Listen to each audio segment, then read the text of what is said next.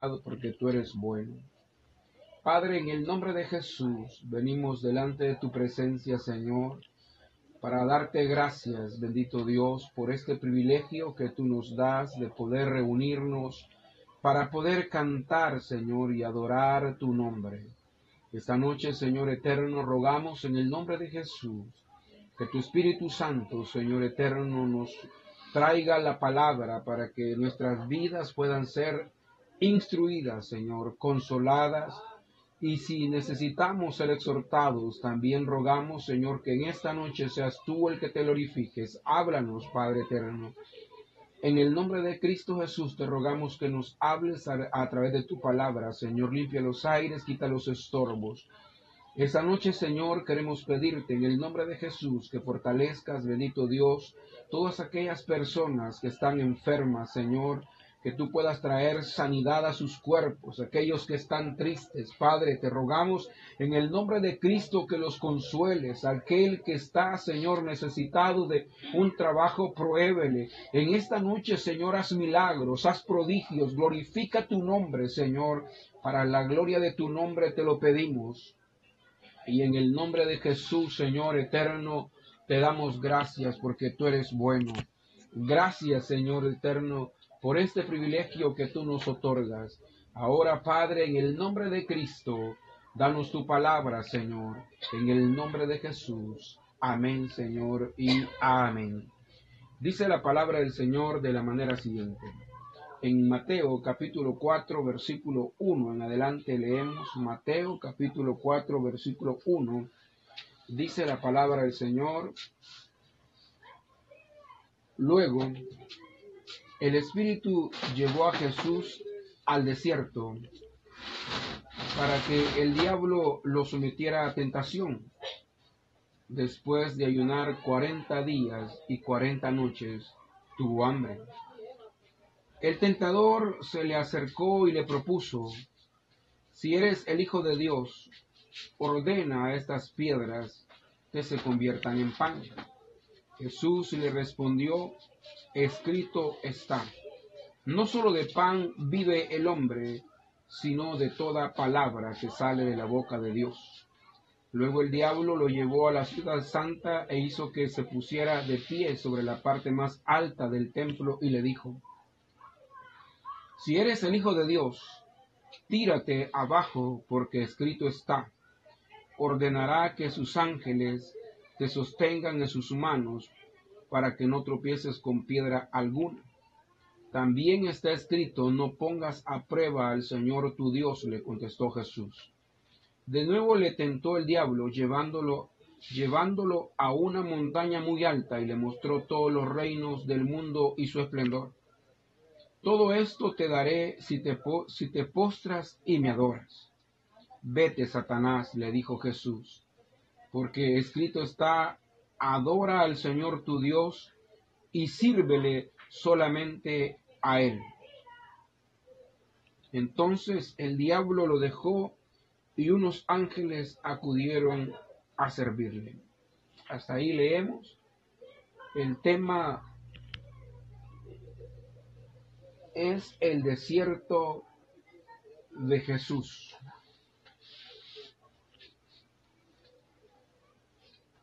Hemos venido estudiando varios personajes que de una u otra manera tuvieron que vivir en sus vidas procesos o, desiertos en los que ya hemos estudiado y hemos aprendido mucho de, ellos. Ahora vamos a ver qué podemos aprender nosotros del desierto de Jesús. En los desiertos, Satanás cuestiona la palabra de Dios. Repito esto, en los desiertos Satanás cuestiona la palabra de Dios. Es interesante que Jesús, al ser bautizado, recibió una palabra del Padre y esta palabra está en el, en el Evangelio de Mateo, perdón, en el libro de Marcos, en el capítulo 1, versículo 11, vamos a leer Y con ello vamos a partir esta noche la, la enseñanza. Pero veamos lo que dice Marcos, capítulo 1, versículo 11. También se oyó una voz del cielo que decía, Tú eres mi Hijo amado, estoy muy complacido contigo. Eso es lo que dice el versículo 11 de Marcos. Ahora bien, si nosotros leemos los evangelios, veremos que hay una secuencia cronológica después del bautismo de Jesús, automáticamente aparece Jesús en el desierto. Y, y, eso es así. Ya veremos nosotros por qué después de Jesús ser bautizado, es llevado al desierto. Eh, veamos lo que dice la palabra detenidamente. Luego, el Espíritu llevó a Jesús al desierto. Bien.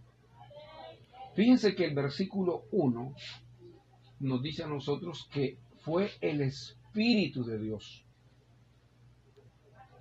el que llevó a Jesús al desierto. Antes de continuar, quiero decir esto. La Biblia dice que Jesús no tienta a nadie. Dios no tienta a nadie. Pero eso no quiere decir que las, las tentaciones que vengan a nuestras vidas, Dios no va a sacarle provecho a ellas para cumplir sus propósitos en nuestras vidas. Aquí dice que el Espíritu llevó a Jesús al desierto. No fue eh, un deseo de Jesús, voy a meditar el desierto, sino que fue el Espíritu que lo llevó. Y allá él fue con un propósito. Y es que él quería meditar, eh, hablar, hablar con más intimidad con Dios su Padre, porque dice la Biblia de que en el desierto Jesús ayunó por 40 días y 40 noches. Y para todos nosotros es conocido que el ayuno lo que hace es que nosotros tengamos mayor comunicación con Dios a través de la oración. Y por supuesto no podemos descuidar la palabra.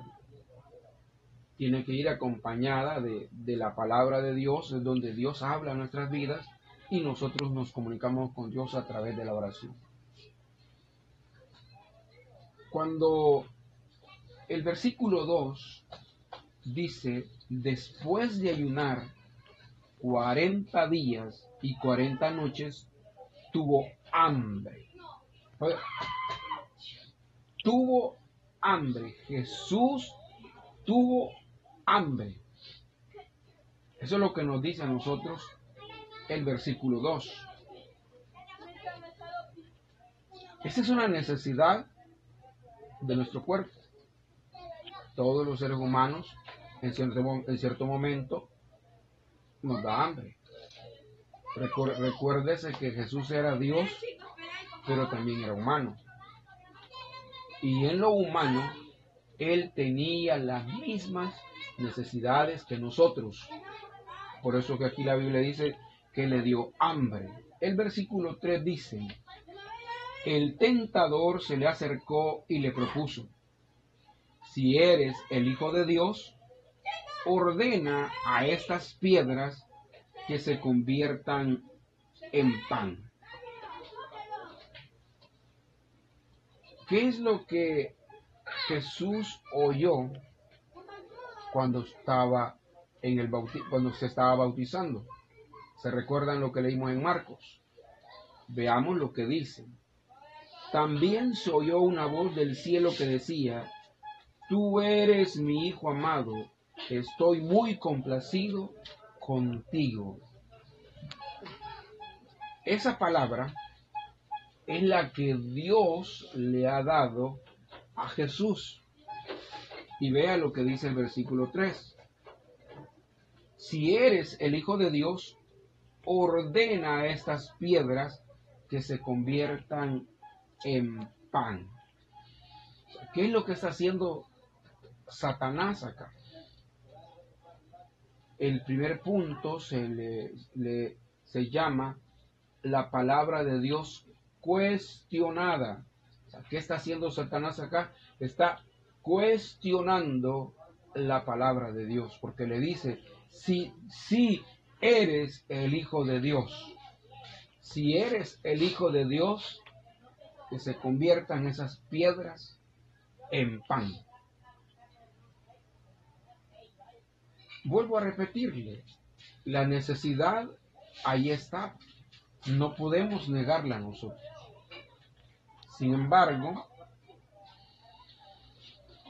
el que podamos tener necesidades no implica de que nos va a anular lo que Dios nos ha, lo que Dios nos ha hablado a nosotros. Yo tengo la convicción de que soy hijo de Dios. Porque el mismo Dios a mí me lo ha hecho sentir. Pero si yo tengo hambre, no quiere decir que si no se convierten las piedras en pan, yo no soy hijo de Dios. Veamos lo que Jesús le responde. Jesús le respondió, escrito está, no solo de pan vive el hombre, sino de toda palabra que sale de la boca de Dios. ¿Se recuerda que yo hace un instante le dije que Jesús en el desierto estaba orando? Y no solamente estaba orando, sino que también estaba leyendo la palabra. Y ve ahora cómo Jesús ante la propuesta o ante el cuestionamiento más bien, el cuestionamiento de Satanás, Jesús le dice que está escrito que no solo de pan vive el hombre, sino de toda palabra que sale de la boca de Dios. Eso nosotros lo encontramos en Deuteronomio capítulo 8 versículo 3. ¿Y qué es lo que Moisés está recordándole al pueblo de Israel precisamente con este pasaje. Les está recordando de cuando el pueblo de Israel tuvo hambre y empezaron a pedirle pan a Dios. Es donde se menciona este versículo que no solo de pan vive el hombre. En aquella oportunidad Dios satisfació la necesidad de Israel, les dio el maná en el desierto. Pero vea, Israel, Israel pidió ser satisfecha su necesidad. En cambio Jesús, él está, él está consciente de que no se puede poner nuestras necesidades antes que a Dios. No podemos poner nuestras necesidades antes que la voluntad de Dios. Por eso es que le dice a Satanás, no solo de pan vive el hombre. Porque la propuesta es, si eres, si eres hijo de Dios, convierte esa piedra en pan. Jesús tenía hambre. Cualquiera puede decir, vea, bueno, Señor, bendice esta piedra que se convierte en pan, Señor, porque yo soy tu hijo y tengo hambre. Pero no, no, no es esa la base del cristianismo. En cierta oportunidad tuvimos necesidad nosotros. Y me recuerdo que una persona mayor de edad me dijo, que no solamente nosotros teníamos necesidad de comer algo, sino que el mismo Jesús había tenido hambre. Y Jesús dijo, si esto hacen con el árbol verde, ¿qué no harán con el árbol seco? Entonces, las experiencias que Jesús vivió, nosotros tenemos que vivirlas.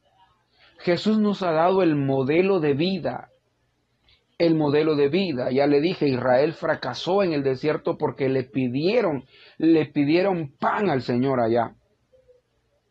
Pero Jesús aquí le dice, no solo de pan vivirá el hombre, porque nosotros necesitamos, necesitamos priorizar la voluntad de Dios antes que mis necesidades.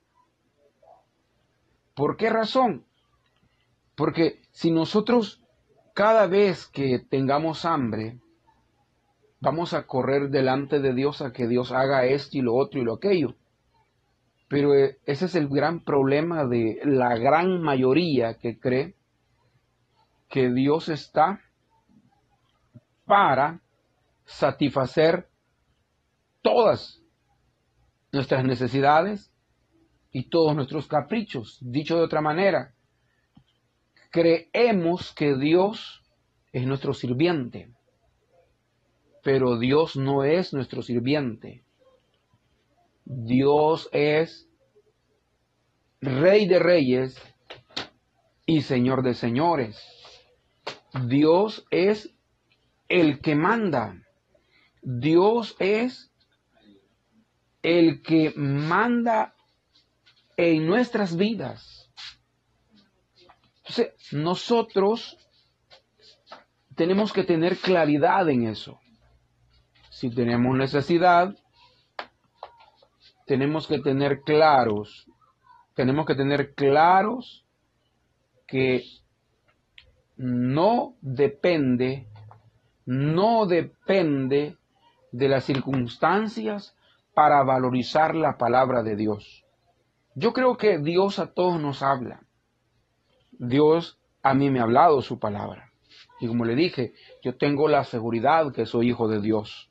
No porque me lo haya dicho un hombre, sino que el mismo Dios me lo hizo sentir a mí, me lo hizo ver a mí.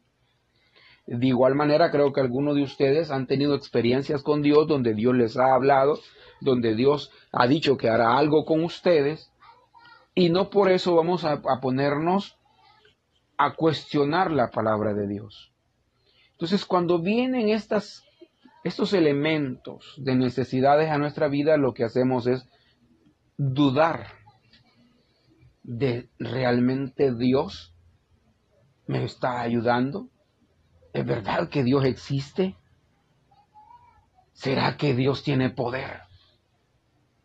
¿Por qué? Porque estamos viviendo necesidades y nosotros queremos que se terminó el gas, ¡pum! Por arte de magia aparezca otra, otro, otro tambo llenito de gas. Porque creemos que Dios actúa de esa manera. Pero no es así, la, no es así como Dios actúa. Entonces, lo primero que tenemos que aprender esta noche es que a pesar de las necesidades, nosotros tenemos que confiar en la palabra de Dios.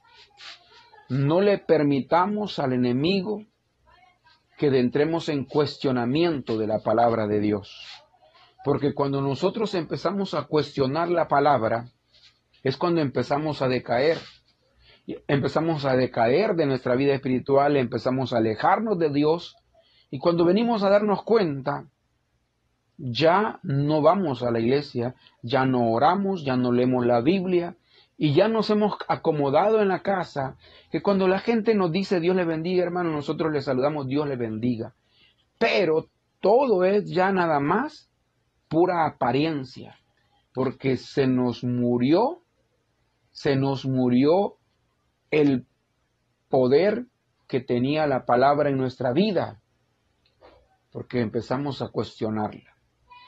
Dice luego el versículo 5, luego el diablo lo llevó a la ciudad santa e hizo que se pusiera de pie sobre la parte más alta del templo y le dijo, si eres el Hijo de Dios, tírate abajo, porque escrito está, ordenará que sus ángeles te sostengan en sus manos para que no tropieces con piedra alguna.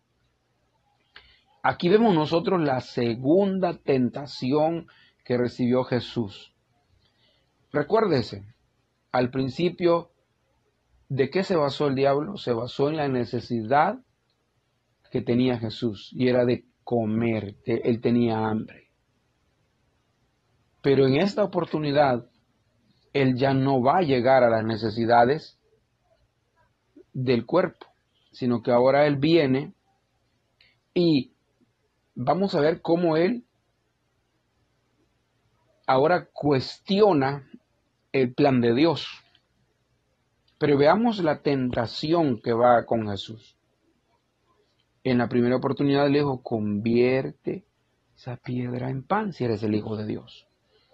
Ahora le dice, si eres, oiga, otra vez viene el cuestionamiento, si eres hijo de Dios, si eres hijo de Dios, si eres hijo de Dios, tírate abajo, porque escrito está, ordenará que sus ángeles te sostengan en sus manos para que no tropieces con piedra alguna. Ahora viene, diablo, y le plantea a Jesús de que se tire abajo. O sea, lo lleva, eh, dice, dice otro evangelio que lo lleva al pináculo del templo, o sea, lo alto del templo, y le dice, tírate, tírate, porque escrito está, ordenará que sus ángeles te sostengan en sus manos. Entonces, ¿qué es lo que estamos viendo acá? Que Satanás está usando la Biblia para tentar al Señor. Entonces, ¿eso qué nos tiene que aclarar o enseñar? Uno, Satanás conoce la Biblia mejor que nosotros la conocemos. Muchos de nosotros no conocemos que la Biblia tiene tantos libros. No sabemos cuántos libros tiene el Antiguo Testamento, el Nuevo Testamento. No sabemos que hay, libros de historia, que hay libros poéticos, que hay libros eh, de, de profecía. No sabemos. O sea, nos quedamos cortos cortos en, la, en, el conocimiento de la palabra, pero Satanás, él conoce la Biblia, porque acá le está a Jesús le está, le está hablando del Salmo 91 y precisamente le está mencionando el, el versículo 11 y 12. Oiga, es la palabra. Es la palabra que está usando Satanás. Pero aclaremos esta noche. La palabra de Dios es buena. Y dice la Biblia que la palabra de Dios sirve para edificar, para consolar, para instruir, para exhortar, para hacer toda buena obra en el hombre de Dios. Pero acá vemos nosotros que la palabra de Dios la están usando para el mal. Entonces, ¿dónde está el mal? No está en la palabra, porque la palabra es santa. Esta palabra a nosotros no, nunca nos va a llevar a hacer cosas malas. Siempre la palabra nos manda, nos guía a apartarnos, a ser sabios, a ser prudentes, a ser mansos. Esta palabra nos, ilumina a poder, a poder buscar el rostro de Dios. Pero nunca, nunca nos va a encaminar hacia el mal. Entonces, ¿cuál es el, cuál es el problema o la situación acá? Es que Satanás está usando la palabra para sus propósitos. Entonces, ahí está el problema, que Satanás usa la palabra de Dios para desviarnos de la voluntad de Dios y llevarnos a creer algo totalmente distinto de lo que la palabra de Dios dice. Por eso es que nosotros vemos en la actualidad que hay muchas religiones y hay infinidad de religiones y que las religiones dicen tener la verdad y que se basan en que ellos son los únicos y que no hay otros que eh, porque esto y lo otro pero porque el mismo diablo les ha llevado a, que comprendan de diferente, de diferente forma la palabra. y esto no podemos nosotros este, decir que es mentira, si no recordemos Pablo. Pablo, antes de ser el siervo de Dios, perseguía a la iglesia. ¿Y por qué la perseguía? La perseguía porque el celo de la ley, el celo de la ley lo consumía. Y él creía que lo que estaba haciendo era para agradar a Dios. Pero el fin, el fin era otro. Por eso es que cuando Jesús se le aparece, le dice, Pablo, dura cosa es dar cosas con el aguijón.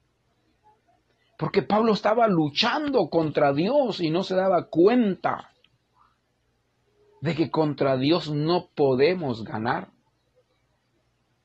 Pero ahí, ¿por qué yo he mencionado esto? Porque este versículo nos dice a nosotros que tenemos que ser prudentes, ser sabios. O sea, nosotros no, no podemos darnos el lujo de oír cualquier cosa. Fíjense que cuando el rey Salomón construyó el templo, ahí hay algo interesante. Cuando Salomón construyó el templo, Salomón hizo que las ventanas, las ventanas, tuvieran, por el lado de dentro, tuvieran enorme, enorme el espacio. Pero por el lado de afuera era pequeño. Era pequeño el agujero. ¿Por qué razón? Porque de esa manera podía salir del templo la alabanza, la adoración a Dios, pero no podía entrar nada que contaminara adentro. Entonces, nosotros tenemos que ser igual. Mm, que de nuestro interior haya adoración para Dios.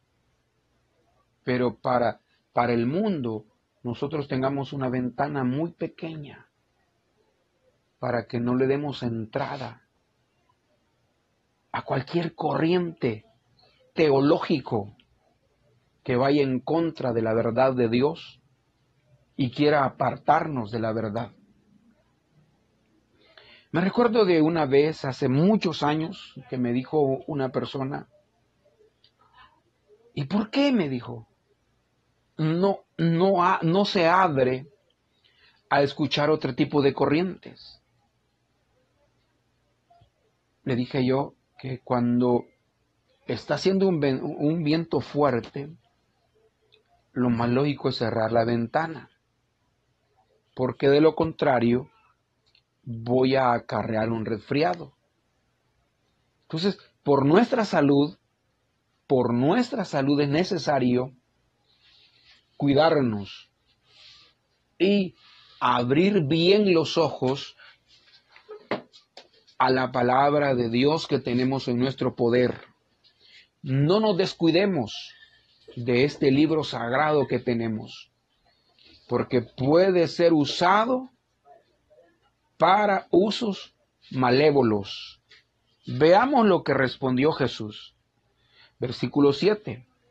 También está escrito, no pongas a prueba al Señor tu Dios, le contestó Jesús.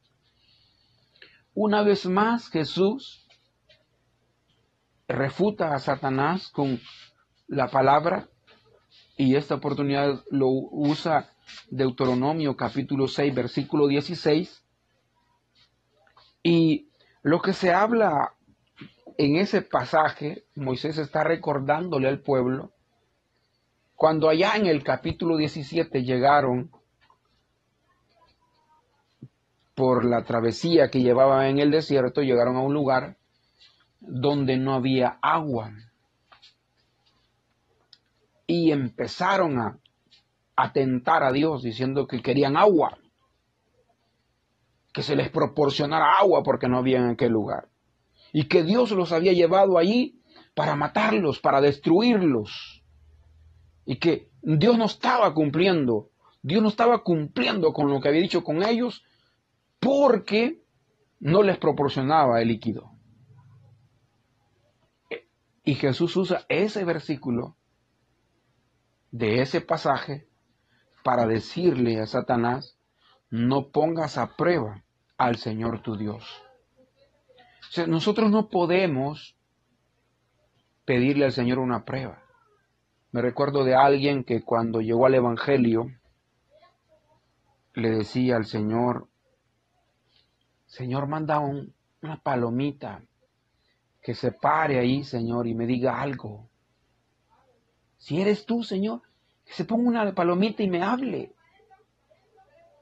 Pero eso es tentar a Dios. Eso es tentarlo. Porque Dios no va a mandar una palomita para, para que nosotros entendamos. Y Él ya nos habló. O sea, la palabra de Dios no está en, no está en discusión. Si Dios a, usted, Dios a usted le ha dicho que lo va a prosperar, que lo va a bendecir, Dios le ha dicho a usted que lo va a usar, solo tiene que creerlo. Dios no va a hacer nada, Dios no necesita hacer nada para probarle a usted que la palabra que Él ha dicho se va a cumplir. Simplemente esa palabra va a cumplirse en el momento oportuno, tal como dice la Biblia que cuando era el tiempo, que cuando era el tiempo vino Cristo. O sea, ni Jesús ni nació antes ni nació después. Se cumplió la, se cumplió la profecía tal como debía de ser. Entonces, en nuestra vida será igual. O sea, nosotros, nosotros tenemos aquí el tiempo y vemos que ya es noche, pero Dios no está con, Dios no está viendo el tiempo. Dios no está viendo, o sea, para Dios puedes, el Dios puede estar viendo ahorita que estamos en el año 1. O puede Dios puede estar viendo que estamos en el año 10.000, porque para Él no hay tiempo. Por eso dice la Biblia que mil días son como un día para el Señor y un día son como mil, como mil años. Entonces, Dios no, no está corriendo. Nosotros lo que tenemos que hacer es, como Jesús, decirle a Satanás que no debemos poner a prueba al Señor.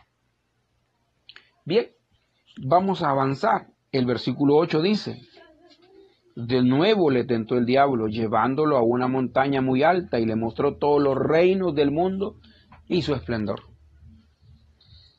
Imagínense que cómo el diablo trasladó a Jesús a una montaña y empezó a ver las maravillas del mundo antiguo.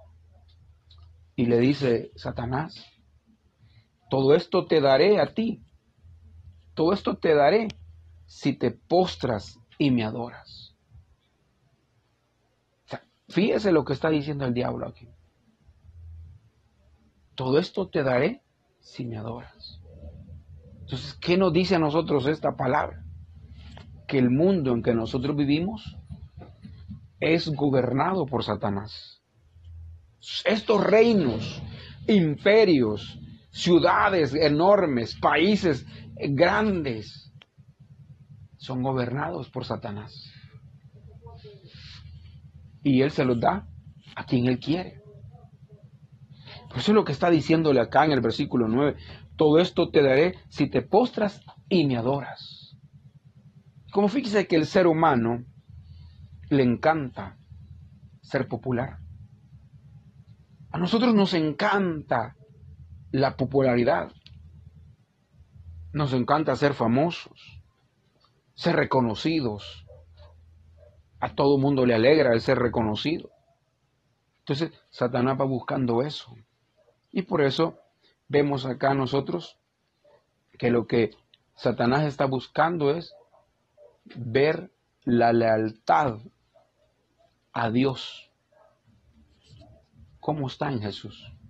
Entonces la lealtad a Dios puesta a prueba.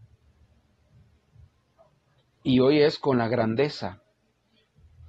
Recuérdese que Jesús solo tenía 12 seguidores y que no eran los mejores. Pedro, ustedes saben cómo era Pedro de arrebatado. Pedro lo negó por lo negó tres veces. Juan y Jacobo querían destruir una ciudad porque no los recibieron. Eh, Tomás era incrédulo. Judas Iscariote sabemos que agarraba del dinero de, la, de lo que le daban a Jesús. ese era, ese era el, ministerio de Jesús, eso, es, eso eran sus acompañantes. Y miren lo que ahora le están ofreciendo. Todos los reinos te voy a dar. No es necesario, Jesús, que pague, que vayas a pagar el precio. No es necesario. Mira, no es necesario que te sacrifiques. Si Dios comprende, Dios lo sabe. A Dios no le interesa que nos sacrifiquemos. Eso es lo que le está diciendo Satanás a Jesús. Jesús agarra la vida fácil. No te compliques. Solo adorame. Adorame Jesús y vas a ver todo esto te lo voy a dar. Todo el mundo te va a venerar y te va a adorar. Buena propuesta. Pero vea lo que dice el versículo 10.